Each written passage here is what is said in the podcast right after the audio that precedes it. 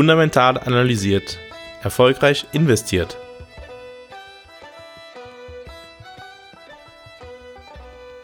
In einem alten deutschen Volkslied heißt es, Gold und Silber lieb ich sehr, könnt's auch gut gebrauchen, hätte ich nur ein ganzes Meer, mich hineinzutauchen.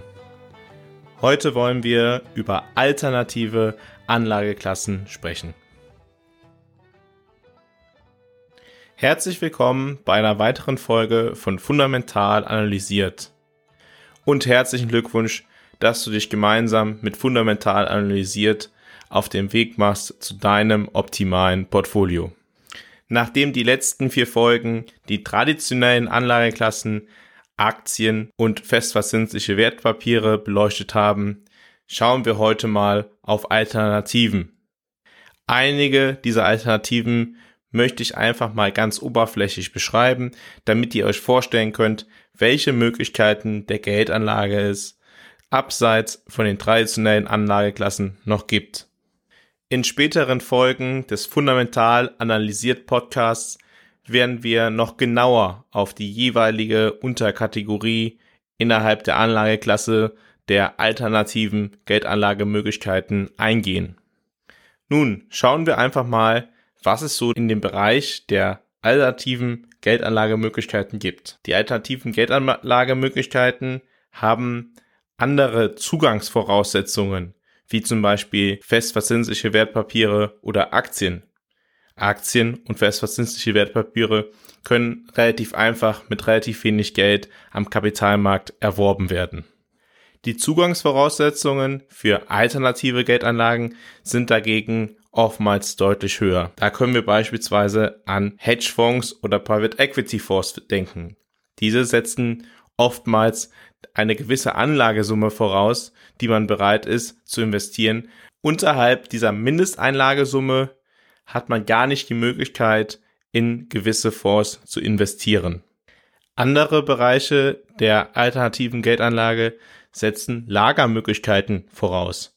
Beispielsweise wenn man größere Mengen Edelmetall oder Kunstgegenstände oder Whisky oder Wein als Geldanlage betrachtet. Aber gehen wir mal Schritt für Schritt vor. Einerseits haben wir, wie eben schon erwähnt, Private Equity Fonds und Hedgefonds. Was sind Private Equity Fonds und was tun diese? Private Equity Fonds kaufen Beteiligungen an Unternehmen, die nicht an der Börse gelistet sind, oder sie kaufen Aktien von börsengelisteten Unternehmen, um diese Unternehmen im Anschluss dann von der Börse zu nehmen. Sie sind der Überzeugung, dass es ihnen möglich ist, die Unternehmen so zu strukturieren und so zu verändern, dass sie letztendlich einen höheren Wert haben. Und nach meistens einer Haltedauer von mehreren Jahren versuchen sie diese Unternehmen dann wieder zu veräußern, gegebenenfalls durch einen Börsengang oder durch einen Verkauf an ein anderes Unternehmen oder einen Investor.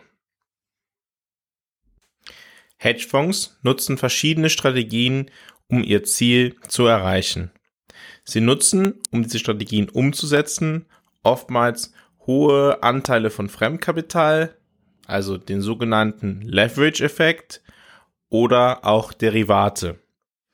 Die Strategien können ergebnisorientiert sein, beispielsweise bei einer Fusionsarbitrage oder mit einem aktivistischen Ansatz, welcher beinhaltet, so viele Anteile zu kaufen, bis es dem Hedgefonds möglich ist, die Unternehmenspolitik zu beeinflussen.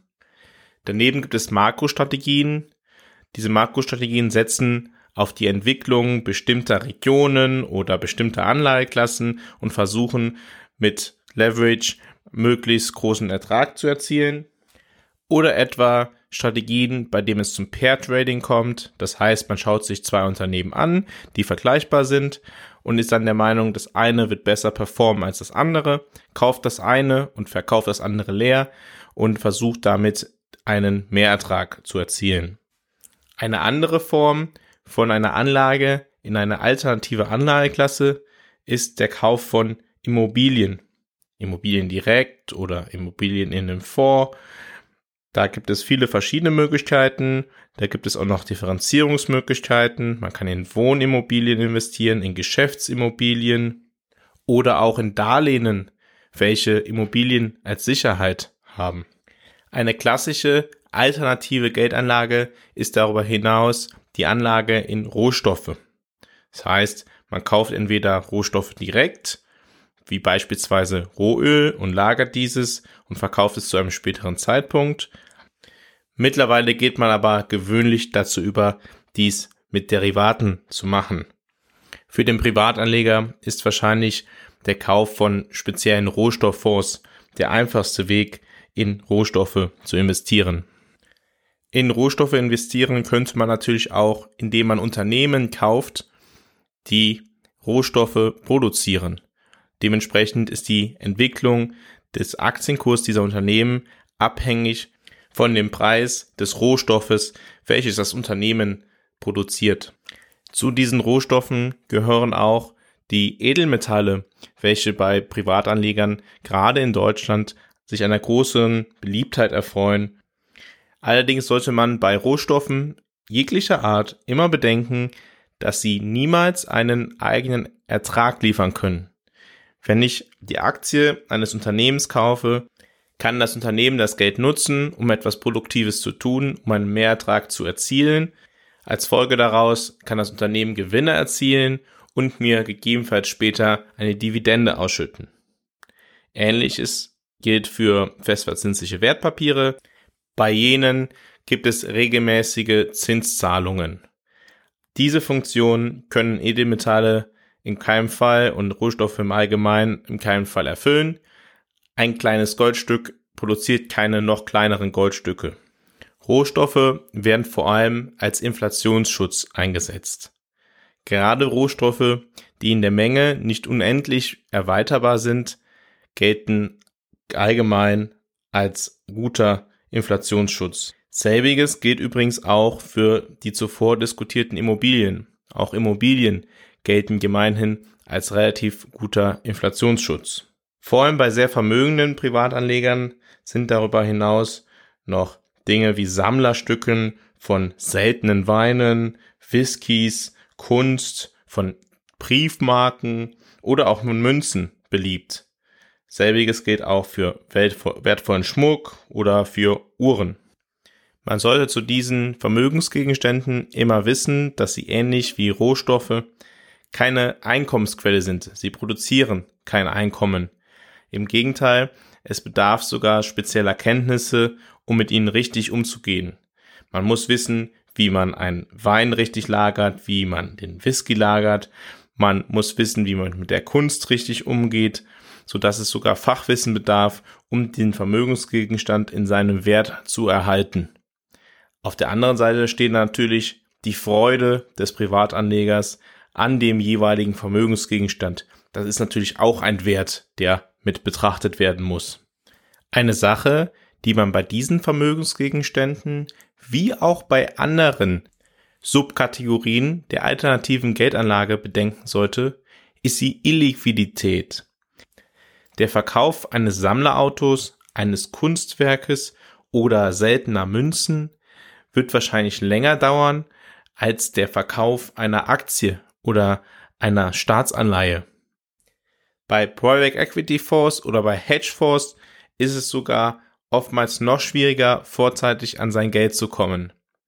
Diese Fonds haben oftmals Vereinbarungen mit den Anlegern getroffen, dass das Geld nur an gewissen Stichtagen herausgezogen werden kann und dass teilweise bei vorzeitiger Rückzahlung des Geldes, was man in die Fonds eingezahlt hat, sogar Strafgebühren fällig werden.